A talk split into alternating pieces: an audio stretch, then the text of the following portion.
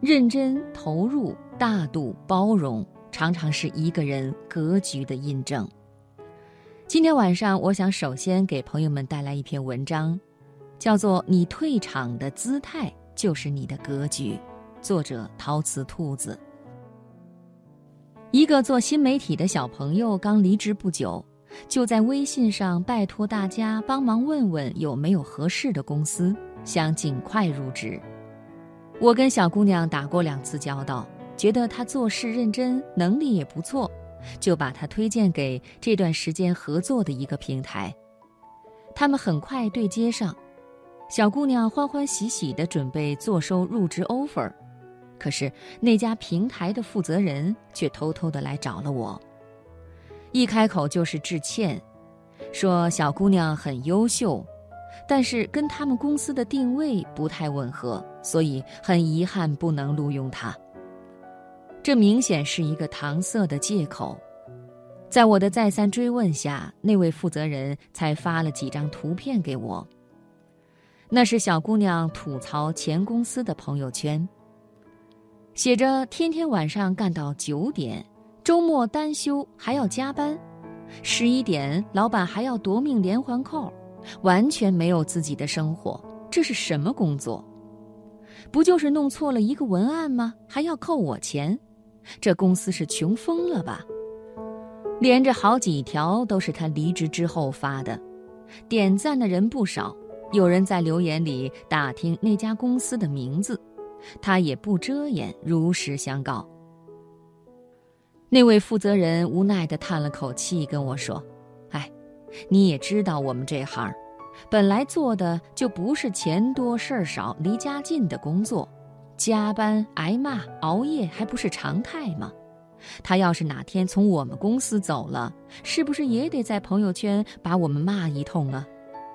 为了招一个人，坏了公司的名声，这责任我可担不起，请你见谅吧。我表示理解，同时委婉地提醒那个小姑娘，最好能删掉那几条朋友圈，或者改成仅自己可见也行啊。没想到他却回得理直气壮，凭什么呀？我反正都走了，受了那么久的气，说说还不行啊？对呀，反正都走了，没人能骂你了。可是说了又能怎么样呢？除了吓走潜在的雇主之外，难道还能等到前公司的一句道歉不成吗？一个做互联网的朋友，从毕业开始就为一家创业公司卖命。跟着老板一路从三个人的临时组合打拼到如今上百人的团队，漂亮的完成了很多个盈利的项目。去年年初，公司拿到了第二轮风投融资，开始商量股权分配的问题。可是于公于私都该属于他的那一份，却无端的缩了水。不是不委屈，他跟老板沟通了几次未果。正好猎头公司手上有一份更好的 offer，他决定跳槽。有一次我们吃饭席间，有同行朋友听说了他的遭遇，纷纷替他鸣不平。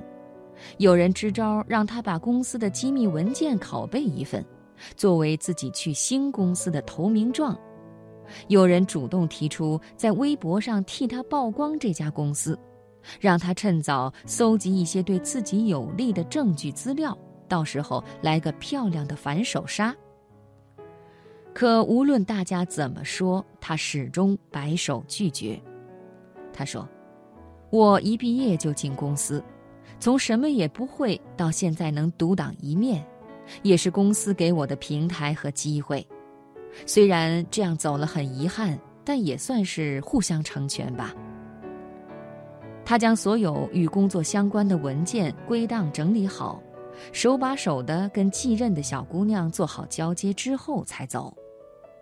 他走的那天，老板专程追出来，递给他一个沉甸甸的大红包，他也笑笑接了。那一点钱比起他应得的股权，不过九牛一毛，可那也不仅是钱，还是一个人的歉意与领情啊。他在新公司顺风顺水，几乎是以开火箭的速度做到了部门总监级别。有一次跟公司的 CEO 吃饭，感谢对方一直以来的提拔，而 CEO 一笑说道：“你知道吗？一开始我其实并不敢把这么多的东西交给你，是某某某拍着胸脯跟我说你没问题。某某某那是什么人呀？能让他说好的人，肯定得非常好才是，所以才让你试一试。你果然没让我失望。”而某某某就是他前老板的名字。这两句简单的对话让他惊出一头冷汗。原来 CEO 跟钱老板是认识的呀！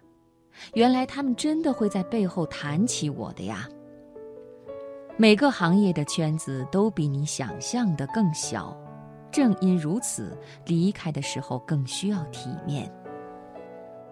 我一位女友。从小学芭蕾舞，老师教他们谢幕，脚尖要微微点起，身体左倾三十度，鞠躬、抬头、微笑、眨眼，就连挥手的幅度都有要求。他不胜其烦，屡屡的在退场时随便摆个 pose 完事儿，被老师拉出来特训谢幕三十次。他委屈巴巴的辩解。大家都等着看下一个表演呢，谁会注意我们谢幕的姿势好不好看？而他老师的那句话，他记了二十年。老师说：“如何上场靠的是本事，可如何退场，靠的却是态度。”是啊，入场的时候谁不是春风得意、踌躇满志？恨不得将最好的自己端着捧着展示给人看，可退场的时候，却往往难免因为不会再见、不必负责的告别感，生出懈怠和轻慢。而对于大多数人来讲，那并不是不可为，而在于愿不愿意做。你离开时的姿态，就是对自己最好的证明。是否愿意在别人看不到的地方下功夫，才是一个人的素养之所在。那是一个人的选择，更是一个人的格局。正如《史记》中的那句话：“善始、善终、善作、善成、